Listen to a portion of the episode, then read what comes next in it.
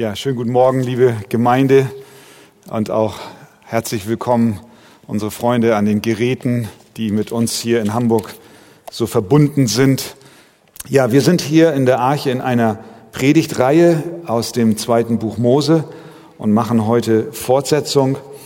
Ich ähm, äh, habe heute als Predigtext 2. Mose Kapitel 13 ab Vers 17.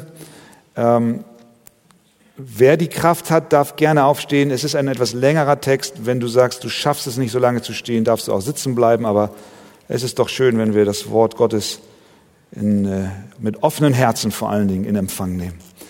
2. Mose Kapitel 13 ab Vers 17. Und es geschah, als der Pharao das Volk ziehen ließ, da führte sie Gott nicht auf die Straße durch das Land der Philister, obwohl sie die nächste war. Denn Gott sprach, es könnte das Volk reuen, wenn es Kämpfe vor sich sehen würde, und es könnte wieder nach Ägypten umkehren. Darum führte Gott das Volk einen Umweg durch die Wüste am Schilfmeer. Und die Kinder Israels zogen gerüstet aus dem Land Ägypten.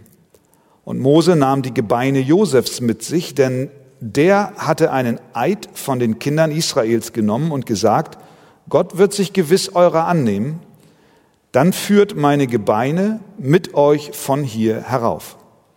So zogen sie aus von Sukkot und lagerten sich in Etam am Rand der Wüste. Und der Herr zog vor ihnen her, am Tag in einer Wolkensäule, um sie den rechten Weg zu führen, und bei Nacht in einer Feuersäule, um ihnen zu leuchten, damit sie bei Tag und bei Nacht ziehen konnten. Die Wolkensäule wich nie von dem Volk bei, Nacht, bei Tag, noch die Feuersäule bei Nacht. Und der Herr redete zu Mose und sprach, sage den Kindern Israels, dass sie umkehren und sich vor Pi Hachirot lagern, zwischen Migdol und dem Meer. Gerade gegenüber von Baal Sephon sollt ihr euch am Meer lagern. Denn der Pharao wird von den Kindern Israels sagen, sie irren im Land umher, die Wüste hat sie eingeschlossen. Und ich will das Herz des Pharao verstocken, dass er ihnen nachjagt, und ich will mich am Pharao und an seiner ganzen Heeresmacht verherrlichen, und die Ägypter sollen erkennen, dass ich der Herr bin. Und sie machten es so. Als nun dem König von Ägypten gemeldet wurde, dass das Volk geflohen sei, da wandte sich das Herz des Pharao und seiner Knechte gegen das Volk, und sie sprachen, was haben wir da getan, dass wir Israel haben ziehen lassen, so dass sie uns nicht mehr dienen? Und er spannte seinen Wagen an und nahm sein Kriegsvolk mit sich. Er nahm auch 600 auserlesene Streitwagen mit und alle übrigen Streitwagen in Ägypten und Wagenkämpfer auf jedem. Und der Herr verstockte das Herz des Pharao, des Königs von Ägypten, so dass er den Kindern Israels nachjagte, obwohl sie durch eine hohe Hand auszogen.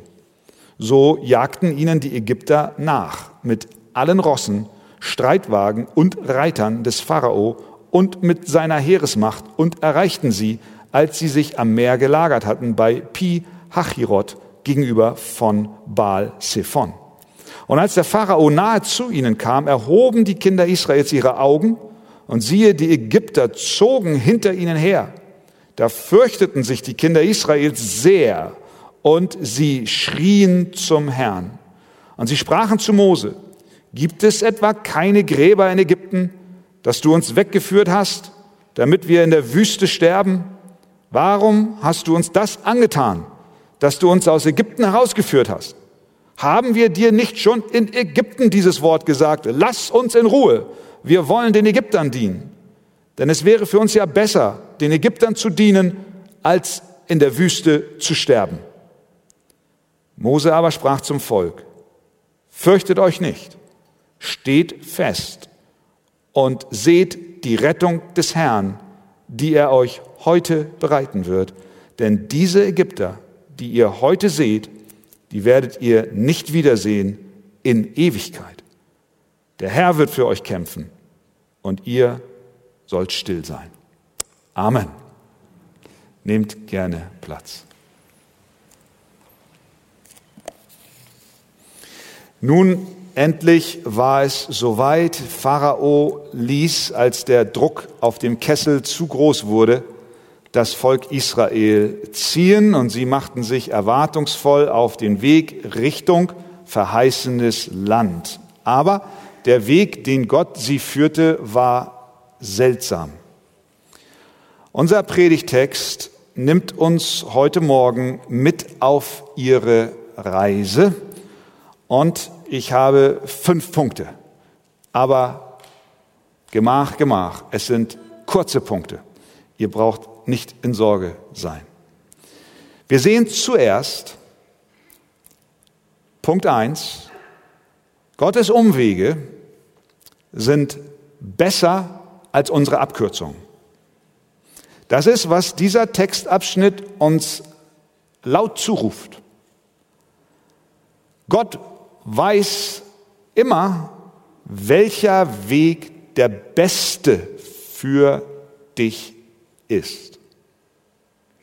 Es heißt in unserem Text, Gott führte Israel aus Ägypten nicht, Vers 17, auf der Straße durch das Land der Philister, obwohl sie die nächste war. Vielleicht können wir an dieser Stelle die Karte einmal einblenden, damit wir eine kleine Idee haben, wo wir uns befinden. Ihr seht dort links, das ist Ägypten. Ihr seht diese beiden Meeresarme von unten nach oben laufend. Das ist das Rote Meer. Heute verläuft der Suezkanal von dem linken Meeresarm bis zum Mittelmeer. Damals gab es dort große Binnenseen, Binnenmeere, die es heute in der Form nicht mehr gibt. Und Israel lagerte sich, ich würde mal sagen, Ramses, äh, Sukkot, also das ist da im Moment nicht dargestellt, aber da so ein bisschen südlich von, wie heißt das da, Zoan, links von Pi Hairot. Und von dort aus machten sie sich auf den Weg und wollten eigentlich nach Kanaan in das gelobte Land. Und wir sehen, äh, das ist natürlich dann Richtung Norden. Äh, oben da, wer es erkennen kann, da ist Ölberg, da ist Jerusalem, also der kürzeste Weg wäre es gewesen, die Via Maris zu nehmen, die Straße an der Küste entlang. Doch Gott hat gesagt, ihr geht nicht diesen Weg, sondern er, wie unser Text sagt, führte sie einen Umweg. Und wenn wir dann in den folgenden Kapiteln sehen werden, wie groß dieser Umweg war, aus verschiedensten Gründen, dann merken wir, was es wirklich für eine merkwürdige Wegweisung war, die Gott ihnen gab. Denn sie zogen ja bis runter auf die Halbinsel Sinai, fast bis an die Spitze, wo unten der Berg Horeb, der Berg Sinai ist, wo Mose dann ja auch die Gesetzestafeln Gottes in Empfang genommen hat. Also ein riesiger Umweg, das ist ja ein kleiner Maßstab. Und das alles zu Fuß, ohne Auto. Noch nicht mal ein E-Auto hatten sie, gar nichts hatten sie. So, das können wir wieder ausblenden. Danke. Also, auf dem Weg in die Freiheit Richtung Kanaan wäre aus unserer und auch geografischer Sicht der beste Weg gewesen, an der Küste die vorhandene Straße zu benutzen. Doch statt Norden, nach Norden führte Gott sie nach Süden. Daraus lernen wir, der kürzeste Weg ist nicht immer der beste. Denn Gott wusste, was auf der Küstenstraße auf sie warten würde. Vers 17. Denn Gott sprach, es könnte das Volk reuen, wenn es Kämpfe vor sich sehen würde und es könnte wieder nach Ägypten umkehren. Sie wären auf heftigen militärischen Widerstand gestoßen. Denn große Teile des Geländes waren von den Ägyptern kontrolliert und in anderen Bereichen mussten sie mit Widerstand und Angriffen von Seiten der Philister rechnen. Doch sie waren nicht in der Verfassung, solchen Konfrontationen standzuhalten. Und weil Gott dies wusste, führte er sie, Vers 18, einen Umweg durch die Wüste am Schilfmeer. Er leitete sie also nach Süden und führte sie in die Einöde. Unterwegs kommen da natürlich Fragen auf. Zweifel. Herr, warum hier lang? Wieso in diese trockene Einöde? Warum dieser anstrengende Weg? Ist dies wirklich der richtige Pfad? Kennst du das? Du stellst dir heute Morgen diese Frage. Warum, Herr? Was hat das zu bedeuten? Warum führst du mich und meine Familie hier lang? Besonders in den schweren Zeiten, die viele auch unserer Glaubensgeschwister in diesen Tagen durchleben, liegt diese Frage sehr nahe. Doch Gott wusste, was er mit Israel tat. Und an diesem Wissen Gottes damals zugunsten seines Volkes Israel hat sich hinsichtlich deines persönlichen Lebens, der du heute ein glaubendes Gotteskind bist, nichts geändert. Er weiß auch, warum er dich diesen Weg führt, der so schwer ist, der so steinig ist. Denn Jesaja 55, Vers 9, so hoch der Himmel über der Erde ist, so viel höher sind meine Wege als eure Wege und meine Gedanken als eure Gedanken, spricht der Herr. Gott sieht nämlich das Ganze. Er hat den Überblick, den wir nicht haben. Wir sehen ausschnittsweise, aber er überschaut alles. Er hat den Überblick und deswegen weiß er, er weiß, welcher Weg der beste ist, obwohl wir lieber den kürzeren wählen würden, aber wir keine Ahnung haben, was passieren würde, wenn wir ihn gehen würden. Gottes Umwege sind besser als unsere Abkürzung. Zweitens, Gottes Treue ist sichtbar. Gerade in Zeiten, in denen wir uns in der Wüste aus welchen Gründen auch immer befinden,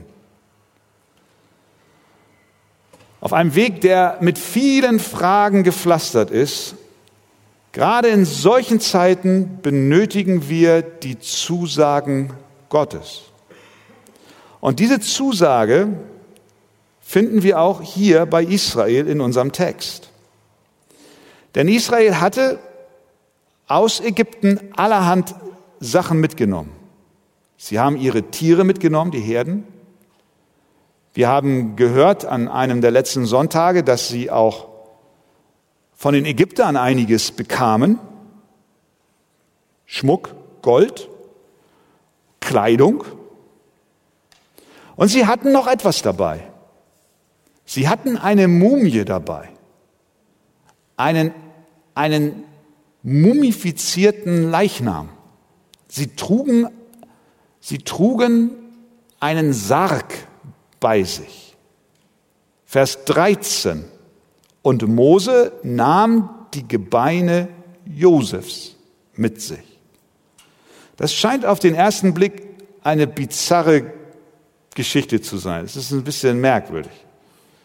Da geht da so ein Volk und mittendrin tragen sie da die Gebeine von ihrem Vorfahren. Es war Josef, den sie dabei hatten, der gut 400 Jahre vorher von seinen Brüdern nach Ägypten verkauft wurde. Und die kamen dann nachgereist, als eine Hungersnot in Kanaan war, um Korn zu kaufen. Und ihr kennt die Geschichte. Am Ende blieben sie dort. Und das war ja auch der Grund, warum Israel jetzt sich dort in Ägypten wiederfand, nach vielen hundert Jahren. Und als dieser Josef im Sterben lag, da sagte er zu seinen Brüdern, 1. Mose 50, ich sterbe, sagt er. Aber Gott wird euch gewiss heimsuchen und euch aus diesem Land hinaufführen, in das Land, das er Abraham, Isaac und Jakob zugeschworen hat. Er war sich im Sterben sicher, dass die Verheißungen Gottes eintreten werden, dass Gott sein Versprechen einlöst und sie zurückführt in das verheißene Land. Und dann nahm er ein Eid von den Söhnen, von seinen Brüdern ab. Und er hat gesagt, gewisslich wird Gott euch heimsuchen und ihr sollt dann meine Gebeine von hier hinaufbringen. Josef hielt also am Sterbebett am Wort Gottes fest. Er gründete seinen Glauben auf die Zusagen des Herrn. Er wusste von den Verheißungen, die Gott seinen Vätern gab. Und nun im Sterben sagte er, daran wird sich nichts ändern. Und er sprach sogar seinen Brüdern Mut und Glauben zu und sagte, wenn es dann soweit ist, nehmt mich mit. Er war ein Glaubensheld. In Hebräer 11, Vers 22 lesen wir über Josef. Durch Glauben gedachte Josef bei seinem Ende, also bei seinem Sterben, an den Auszug der Söhne Israels, was jetzt gerade passiert, und traf Anordnungen wegen seiner Gebeine. Sehen wir das? So fokussiert, so unerschütterlich, festhalten, egal was kommt, auch wenn hunderte von Jahren an Sklaverei vor euch liegen, der Tag eurer Errettung wird kommen, ihr werdet ausziehen und ihr werdet das Land einnehmen und wenn es soweit ist, nehmt mich mit. Mann des Glaubens.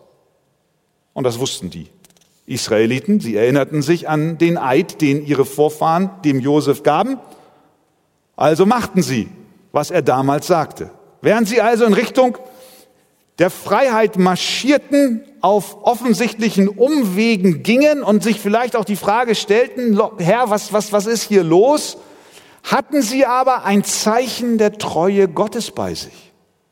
Sie hatten ein Zeichen, der Sarg, die Mumie, die Knochen von Josef predigten und riefen ihnen zu, hört, Gottes Wort wird eintreten. Vertraut dem Herrn. Mehr als 400 Jahre alt sind meine Knochen hier schon. Aber sie predigen immer noch.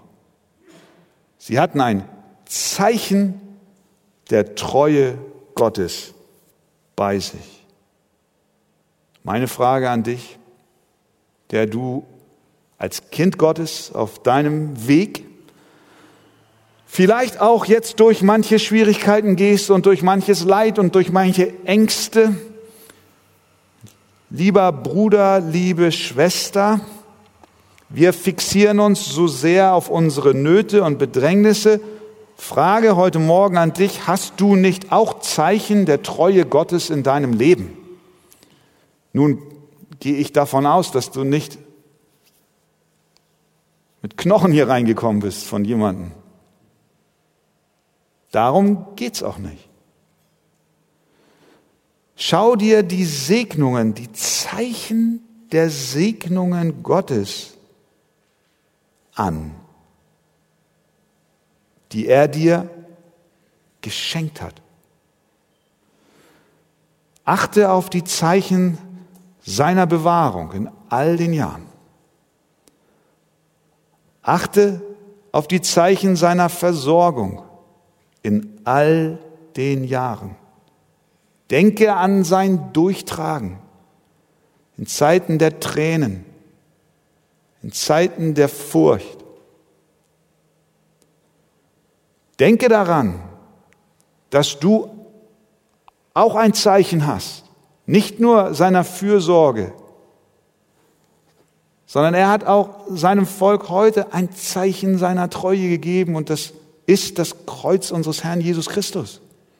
Könnt ihr euch erinnern, als die Pharisäer von Jesus ein Zeichen forderten? Was hat Jesus gesagt? es ist euch kein anderes Zeichen gegeben als das Zeichen des Jona. Und damit meinte er sein Sterben und sein Auferstehen, das Zeichen des Kreuzes. Es geht nicht um das physische Kreuz, dass wir jetzt hier alle mit dem Kreuz äh, durch die Straßen laufen, aber dieses, die Botschaft des Kreuzes ist das Zeichen Gottes für dich in deiner Not. So wie Israel diesen Sarg sah und wusste, Gott ist treu, so hat der Herr durch seinen Geist dir das Zeichen des Kreuzes ins Herz gegeben. Und du weißt, Gott ist treu. Er wird mich nicht verlassen noch versäumen. Er hat seinen eigenen Sohn nicht verschont. Wie könnte er mir mit ihm nicht auch alles weitere schenken? Achte auf das Zeichen, das Zeichen des Kreuzes. Drittens sehen wir dann Gottes Führung durch unsere Wüstenwanderung.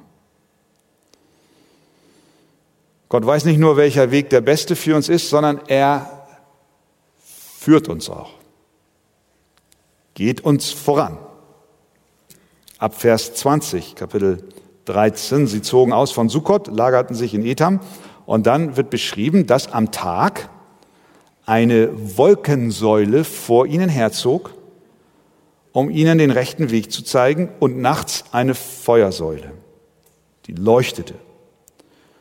Und dann heißt es in Vers 22, die Wolkensäule wich nie von dem Volk, bei Tag noch die Feuersäule bei Nacht. Ständige Gegenwart Gottes inmitten ihrer Wüste. Die Wolken- und Feuersäule war ein Navigationsgerät, um ihnen den richtigen Weg zu zeigen. Der heilige Gott war beständig mit ihnen und ein ständiger Begleiter. Wie sehr, wie sehr wünschen wir uns nicht auch so ein Navi? So eine richtige, so eine richtige handfeste Wolkensäule. Und vor allen Dingen so eine hell leuchtende Feuersäule. Herr, welchen Weg soll ich gehen, fragst du. Welchen Beruf soll ich wählen? Soll ich eine Ausbildung zum Friseur machen? Oder soll ich eine Ausbildung zum Metzger machen? Oder soll ich eine Ausbildung zum Kfz-Mechaniker machen? Herr, leite mich. Und auf einmal steht dein Metzger in einer Rauchsäule und du weißt, das ist der Weg. Du kommst am Samstagabend in die Jugend und du betest schon lange, Herr, zeig mir doch die Frau, zeig mir doch den Mann, den du, die du für mich vorgesehen hast. Und plötzlich, du weißt schon, wie es weitergeht, ist Rauch im Saal eine Säule über der Auserwählten. Sturmfrisur. Und hinterher sagst du, ah, Herr, hast du nicht eine andere? Die Haare gefallen mir nicht. Wie einfach wäre das, wenn wir so von Gott geleitet würden. Aber so macht der Herr das nicht. Und doch schenkt er uns täglich Führung.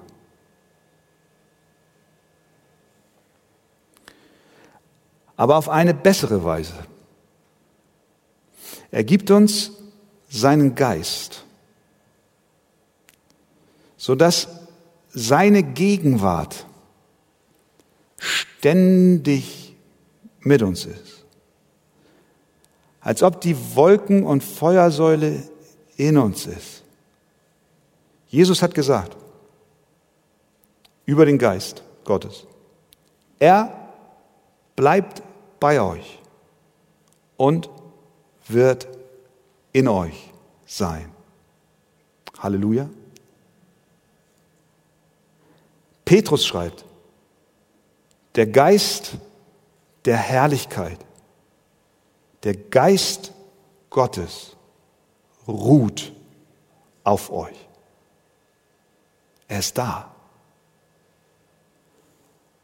Seine Gegenwart ist auf dir, in dir. Und das spüren wir besonders in Zeiten der Not. Und Aufgabe des Geistes, neben vielen Dingen, die er tut, ist auch, seine Kinder zu leiten, zu führen. Wie tut er das? Durch sein Wort. Er macht uns sein Wort lebendig in unseren manchmal ausgetrockneten Herzen. Er redet zu uns. Er redet zu uns durch sein Wort. Er korrigiert unseren Weg. Er schenkt Gewissheit. Er schenkt Frieden. Er ist da. Dein Wort heißt es. Wir kennen es alle. Ist meines Fußes Leuchte und ein Licht auf meinem Weg. Kraft des Heiligen Geistes ist der Herr gegenwärtig. Nicht in Rauch und Feuer, sondern durch seinen Geist. Also, Gottes Umwege sind besser als unsere Abkürzung. Gottes Treue ist sichtbar. Gott führt uns durch unsere Wüsten. Und viertens, Gottes Ehre in unserer Not. Natürlich stellen wir uns die Frage, warum führt Gott uns krumme Wege? Muss das sein, Herr? Bei aller Aufregung damals in Israel, die mit dem Aufbruch dieser Menschenmengen zusammenhingen, schien in der Summe alles in Ordnung zu sein.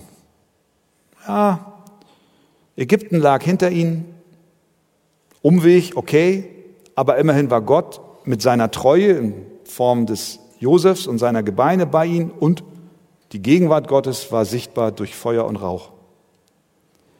Aber dann geschah etwas weiteres. Gott redet wieder. Vers 14. Der Herr redete zu Mose und sprach, sage den Kindern Israels, dass sie umkehren. Sie waren schon auf dem Weg in die Freiheit, alles soweit okay, und nun sagt Gott, kehrt um, geht, und dann wird der geografische Ort, der heute nicht eindeutig mehr nachvollzogen werden kann aufgrund der verschiedenartigen geografischen Verhältnisse dort über die Jahrtausende. Dann sagt Gott, kehrt um, so dass, in meinen Worten, vor euch die Wüste liegt und hinter euch das Meer. Und an dem Ort sollt ihr euch lagern. Mit anderen Worten, das ist fast nicht zu begreifen, Gott führt sie in eine Sackgasse. Umgeben von Wüste, im Rücken das Meer. Warum macht Gott das? Warum führt er sie an einen aus militärischer Sicht überhaupt keinen Sinn machenden Ort? Warum führt Gott das ist ja die Frage, die, die, die, die jetzt übertragen auch auf dein Leben im Raum steht. Warum, warum führt Gott dich in diese Not? Was sind seine, was sind seine Absichten? Was ist seine Motivation? Und ich möchte ganz klar sagen an dieser Stelle, ich habe keine Antworten, ich persönlich, auf all die verschiedenartigen Nöte, in denen wir uns hier als Gemeinde und auch draußen, unsere Missionsfreunde, in denen ihr euch befindet oder in denen ich mich befinde und wenn wir an das Riesenleid unserer Geschwister in der Ukraine denken, da fehlen uns, da fehlen uns die Worte, stimmt's? Da gibt es keine einfachen Antworten, ja, das ist, weil das und das und das und so weiter. Du kommst, wenn du persönlich mit Menschen sprichst, die in solch großen Nöten sind, sofort an deine Grenzen. Und du musst sagen, Herr, ich habe nicht die Weisheit. Ich weiß nicht die Antwort. Und deswegen werde ich heute Morgen von der Kanzel nicht mit meinen Worten die Frage beantworten, warum Herr führst du Israel erst Umwege und dann auch noch zurück in die Gefahr der Ägypter hinein, sondern wir lassen Gott selbst die Antwort geben. Was sagt er denn? In Vers 4. Warum macht er das? Nachdem er ihnen sagte, ihr sollt umkehren. Er sagt einfach, ich will mich am Pharao und an seiner ganzen Heeresmacht verherrlichen. Und die Ägypter sollen erkennen, dass ich der Herr bin. Bitte versteht dies nicht als eine Floskel, die leichtfertig dahin gesagt wird, sondern verstehe dies als die unumstößliche Wahrheit des ewig gültigen Wortes Gottes, der uns in Römer 8 sagt, dass alle Dinge uns zum Besten dienen, denen, die nach seinem Vorsatz berufen sind.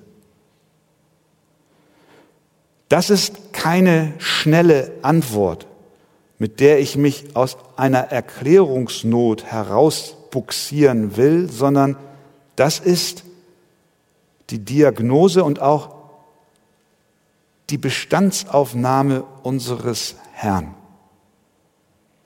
Er führt seine Kinder durch Nöte, die wir nicht begreifen, um sich selbst zu verherrlichen. Jetzt sagst du, ah, da kriege ich aber Bauchschmerzen. Was ist das für ein Gott, der um seiner eigenen Ehre willen mich durch diese Wüste führt? Nun, Gott ist kein sündhaftes, egoistisches Wesen, das seinen Stolz um alles in der Welt befriedigt sehen will. Putin ist das, aber nicht Gott. Denn während Gott dabei ist, dich durch diese Wüste zu führen, dürfen wir nicht vergessen, dass er gerade dabei ist, dich zu retten. Seine Absicht ist das Wohl seiner Kinder. Lasst uns ihm nicht in die Schuhe schieben, dass er dabei ist, uns zerstören zu wollen, uns erniedrigen zu wollen und uns negativ beherrschen zu wollen, sondern lasst uns doch den Blick darauf richten, dass er dabei ist, die größte Rettungstat, die dieser Planet gesehen hat, zu bewerkstelligen, hier am Volk Israel und letztlich auch durch seinen Tod am Kreuz von Golgatha. Verstehen wir das? Gott hat Gutes im Sinn. Gott ist für dich. Und er lässt dich nicht irgendwo in der Wüste allein und lässt dich verdursten. Und so schuf er, und übrigens, und durch diese Rettungstat, das ist ja das Herrliche, wird sein Name dann groß und verherrlicht. Und so schuf er eine Falle, das ist ja jetzt hier, da geht's ja weiter. Das, das ist ja. Wir haben ja nicht den Überblick. Auch du in deiner Lage nicht. Du, hast ja nicht den Überblick. Aber Gott ist dabei zu wirken. Und so schuf er eine Falle für die Ägypter. Eine ganz, ganz clevere Falle. Sie sollten den Eindruck gewinnen, als hätte Israel sich verirrt. Vers 3. Der Pharao wird von den Kindern Israels sagen, sie irren im Land umher, die Wüste hat sie eingeschlossen. Ja, es sollte aussehen, als hätten sie ihr Navigationssystem verloren, als hätten die Satelliten Störsignale gesandt und die Feuersäule weiß auch nicht mehr wohin und die, die, die Wolkensäule. Und dann, jetzt sind sie, ja, nun haben sie sich da halt in diese Situation begeben. Und das machte den Pharao stark, übermütig. Und er sattelte die Pferde. So handelt Gott häufig. Oft sieht es nach Niederlage aus, aber das letzte Wort, auch in deinem Leben, das letzte Wort ist noch nicht gesprochen. So war es auch mit Jesus am Kreuz. Für Satan muss es ausgesehen haben, als wäre es der größte Triumphzug überhaupt. Für Satan muss es ausgesehen haben, als wüsste Jesus nicht äh, den Weg und als würde er wie Israel in der Wüste umherirren. Der Sohn Gottes kommt auf diese Erde, lebte ein sündloses Leben, alles richtig gemacht, aber als die Hölle alle Register zog und sich gegen unseren Herrn erhob, da dachte der Teufel, er hätte ihn, den Herrn Jesus, in eine Falle gelockt. Christus starb, Satan wollte schon triumphieren, doch der Tod am Kreuz unseres Herrn war keine Niederlage, sondern der größte Sieg aller Zeiten. Durch seinen Tod, was zuerst aussah wie eine Niederlage, hat er ermöglicht, dass er für uns ein stellvertretendes Opfer wurde, so dass die, die an ihn glauben, mit all ihrer Schuld zu ihm kommen können, auf dass er ihnen vergibt und die ewige Strafe des Zornes Gottes und die ewige Trennung von Gott und die Hölle, die auf uns alle wartet, nicht über uns hereinbricht, sondern Christus für uns die Strafe bezahlt hat. Er wurde begraben, er blieb nicht im Grab, sondern er ist, wumm, auferstanden. Und jetzt, was macht er? Er lebt. Er sitzt zur Rechten Gottes des Vaters, von wo aus wir ihn erwarten. Aber am Kreuzigungsabend, morgen, sah es aus, als wäre alles verloren. Doch es war der größte Triumphzug der Weltgeschichte. Die Bibel sagt, Jesus hat die Herrschaften und Gewalten entwaffnet. Er stellte sie öffentlich an den Pranger und triumphierte über sie an demselben. Es war ein Triumphzug. Ein Triumphzug. Warum führt er Israel zurück? Um ihn zu schaden? Nein um seine Herrlichkeit zu zeigen und um über die Ägypter endgültig zu triumphieren. Und dann fünftens, Gott wird für euch kämpfen. Der Pharao machte sich dann auf den Weg, wir haben es gelesen, er spannte, Vers 6, seine Wagen an. Er nahm Kriegsvolk mit sich, 600 Streitwagen. Ähm, so, Vers 9, jagten ihnen die Ägypter nach mit allen Rossen, Streitwagen, Reitern des Pharao und mit seiner Heeresmacht. Und sie erreichten das Volk aus der Ferne. Was taten die? Als der Pharao, Vers 10, nahe zu ihnen kam, erhoben die Kinder Israels ihre Augen und siehe, die Ägypter zogen hinter ihnen her. Da fürchteten sich die Kinder Israels sehr und sie schrien zum Herrn, wer will es ihnen verübeln? Sie waren in einer aussichtslosen Lage, gefangen zwischen Armee und Meer, doch statt Gott zu Gott zu blicken, schauten sie sich die Feinde an. Und wenn wir uns die Feinde ansehen, dann bekommen wir Angst. Klar, logisch irgendwie menschlich nachvollziehbar, aber andererseits auch irgendwie traurig. Also sind wir. So bin ich. Du vielleicht auch. Schaust, schaust zu der Macht des Feindes, der bösen Umstände. So ist das in der Not. Wir blicken zum Feind und nicht zu Gott. Wir blicken blicken zu wenig zu. Deswegen ist es gut, wenn wir am Sonntagmorgen zusammenkommen, wie auch heute Morgen, damit wir wieder zu Gott blicken. Damit wir wieder zu Gott blicken. In deiner Krankheitsdiagnose, blick zu Gott. In der Frage der Bedrückung, die durch den Krieg über uns alle lagert, blicke zu Gott. In der Pandemie, blicke zu Gott. In den Wirtschaftsfragen, blicke zu Gott. In deinen Beziehungsproblemen, familiären Nöten, Blicke zu Gott, nicht zum Feind. Wie schnell blicken wir zum Feind?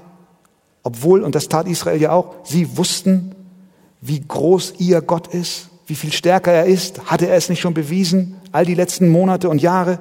Hatte er sie nicht durch die Plagen hindurchgeführt? Hatte er nicht das Herz des Pharao so sehr unter Druck gesetzt, als dass er dann endlich gesagt hat, ihr sollt gehen? Hatte er nicht ihre Erstgeburt bewahrt durch das Versorgen mit einem Opferlamm, dessen Blut sie rettete vor dem Tod? War er nicht mit ihnen? Absolut, er war mit ihnen. Er war mit ihnen. Sie wussten es, sie wussten es und sie wussten es doch nicht. Genau wie du. Genau wie ich. Alles scheint so weit weg. So ist das auf dem Weg mit dem Herrn. So geht's uns, so geht's uns. Der Teufel ist hinter uns her. Der Böse, die Bedrängnis, das Leid. Er will uns Angst machen.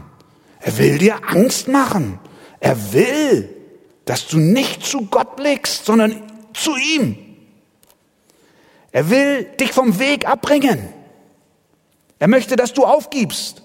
Er möchte, dass du sagst, ich will zurück nach Ägypten. Das ist, was er will.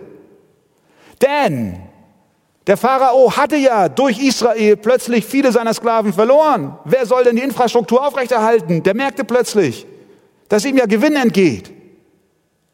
Und wir waren auch eins, Diener des Teufels. Und der will uns nicht einfach so gehen lassen. Deswegen ficht er uns an. Deswegen bedrängt er dich und lullt dir vor, dass in Ägypten doch alles besser ist. Du sollst doch umdrehen. Die Sünde ist doch schöner. Ist doch irgendwie netter. Und da mit dieser versprengten Schar von Verrückten, die da noch einen Sarg durch die Wüste tragen, mitzulaufen, ne, dem Spott will ich mich nicht aussetzen. Ja, wir stehen in einem geistlichen Kampf. Und Jesus hat gesagt, wenn jemand das Wort vom Reich hört und nicht versteht, dann kommt der Böse und raubt das, was in sein Herz gesät ist. Es ist ein Raubzug des Teufels. Was sollen wir tun, wenn er uns nachjagt? Wir sollen nicht tun, was die Israeliten taten. Vers 10. Da fürchteten sich die Kinder Israels sehr und sie schrien zum Herrn. Das war kein Glaubensschrei, sondern ein ängstlicher Ruf um Rettung. Und dass dies kein Glaubensschrei war, macht deutlich, was dann in Vers 11 zu lesen ist. Sie wandten sich gegen ihren Propheten. Sie beschuldigten ihren geistlichen Leitern. Sie sagten zu Mose, gibt es etwa keine Gräber in Ägypten, dass du uns weggeführt hast, damit wir in der Wüste sterben? Warum hast du uns das angetan, dass du uns aus Ägypten herausgeführt hast? Mit anderen Worten, Mose, wir wussten das. Wir waren schon vorher ziemlich schlau. Hinterher wissen es ja sowieso alle besser. Und ganz schlimm ist ihre Bereitschaft, zurück in die Sklaverei zu gehen ihre Bereitschaft, zurück in die Sklaverei zu gehen. Geh nicht zurück, Bruder. Geh nicht zurück, Schwester. Lass dich nicht abbringen, auch wenn der Weg schwer ist. Vers 12, haben wir dir nicht schon in Ägypten dieses Wort gesagt, sagten sie zu Mose. Lass uns in Ruhe, haben wir dir doch schon in Ägypten gesagt. Wir wollen den Ägyptern dienen dann wäre es für uns besser, den Ägyptern zu dienen, als in der Wüste zu sterben. So denken wir auch oft. Aber Mose erinnerte sich, was zu tun ist, wenn man zwischen Wüste und Meer gefangen ist.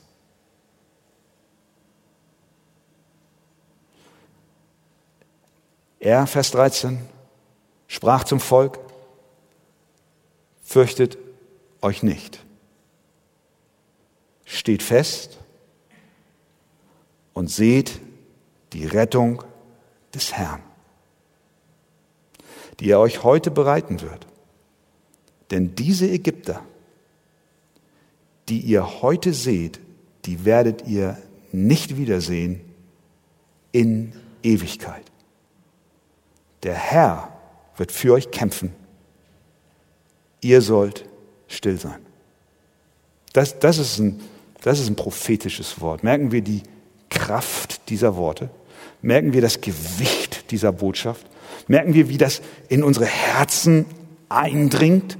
Und wir merken, ja, das ist der bessere Weg, in unserer Not zu handeln. Fürchtet euch nicht, sagt er. Das ist nicht eine liebe Bitte.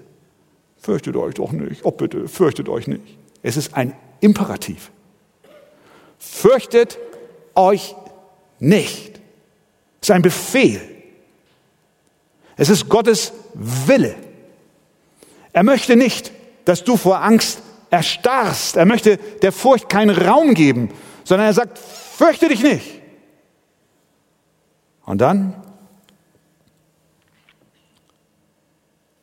was sie stattdessen tun sollen, ist, wie er sagt, festzustehen und ruhig zu warten. Zu warten und zu sehen, was Gott tut. Und manchmal sind wir ja in, in so einem, in so einem Klammergriff, dass wir auch gar nichts anderes mehr können. Aber manchmal ist der Griff noch nicht so fest und wir meinen, wir müssten selbst aktiv werden, so als Soldat Christi.